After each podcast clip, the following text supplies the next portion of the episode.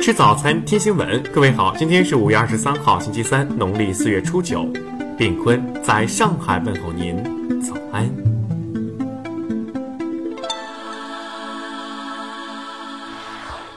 首先来关注头条消息。一名三十九岁的陈姓女士日前在曼谷苏万纳普国际机场被绑架，绑匪向女子的丈夫要求二百万元人民币赎金。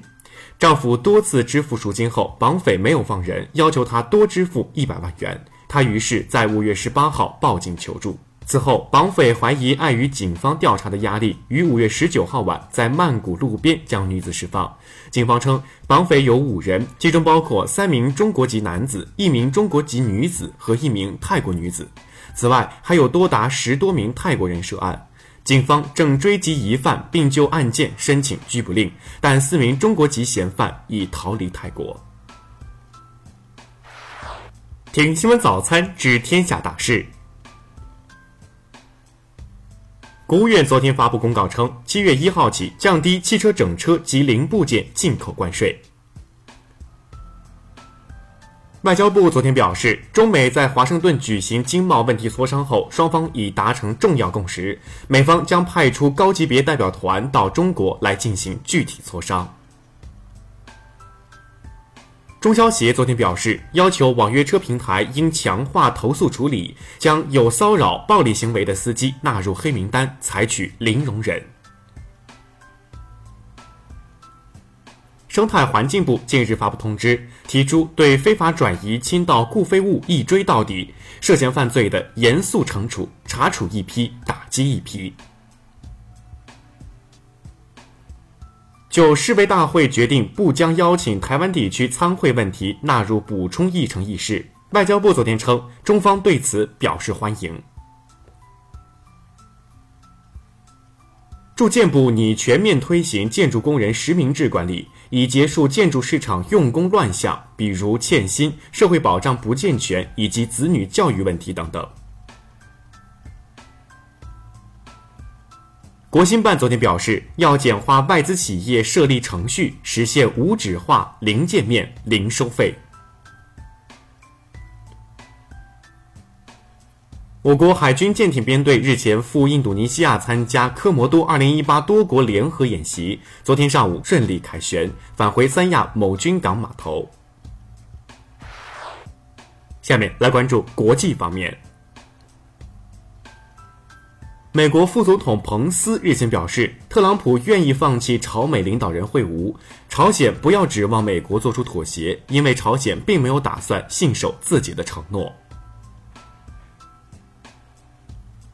昨天，中美英等多个国家的记者已抵达朝鲜，将于今天前往核试验站报道朝鲜非西里核试验场关闭仪式和设施拆除工作。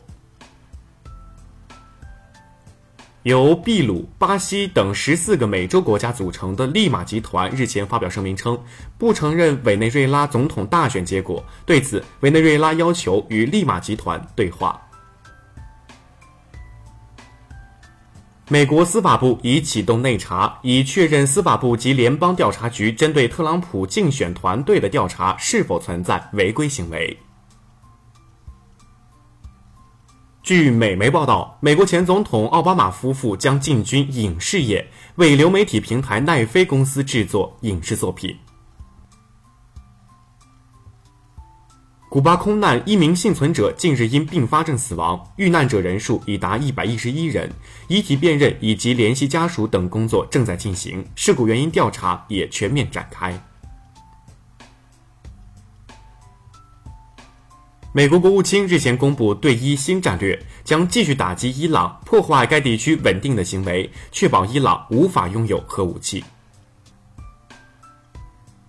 据外媒报道，世界上首个独立漂浮国家将于二零二二年在太平洋上成立，将独立运作并使用自己的加密货币。再来关注社会民生方面。近日，甘肃一卖菜大妈的手绘菜单走红。大妈将店内蔬菜画在塑料泡沫板上，标明价格和具体功效，生动又实用。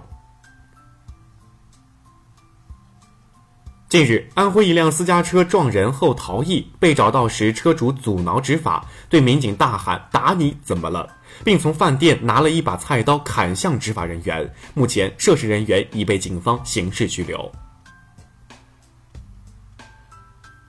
近日，浙江一男子莫名将商城内正在玩耍的男童踹飞，幼童无大碍。当地警方证实，踹人男子系高三学生，案件在进一步办理。情感博主哎呀哇娃因发表有关慰安妇的严重不当言论，引发了社会舆论的集中批评。微博昨天发布公告，对其账号禁言六个月。最后来关注文化体育方面，尤伯杯小组赛第二场，中国队四比一击败马来西亚，取得两连胜，提前出线。英超球队西汉姆联宣布，佩莱格里尼将成为球队主教练。上周末，他刚刚从河北华夏幸福离任。中科院近日获重大发现，基因组水平数据揭示，中国大鲵至少由五个物种组成，打破了学界一直认为的中国大鲵是一个物种的结论。近日，马克思《伦敦笔记》手稿亮相中国拍场，以三百三十三点五万元成交。以上就是今天新闻早餐的全部内容，请微信搜索 xvzc 零二幺，也就是新闻早餐拼音首字母再加数字零二幺。如果您觉得节目不错，请在下方拇指处为我们点赞。一日之计在于晨，新闻早餐不能少，咱们明天不见不散。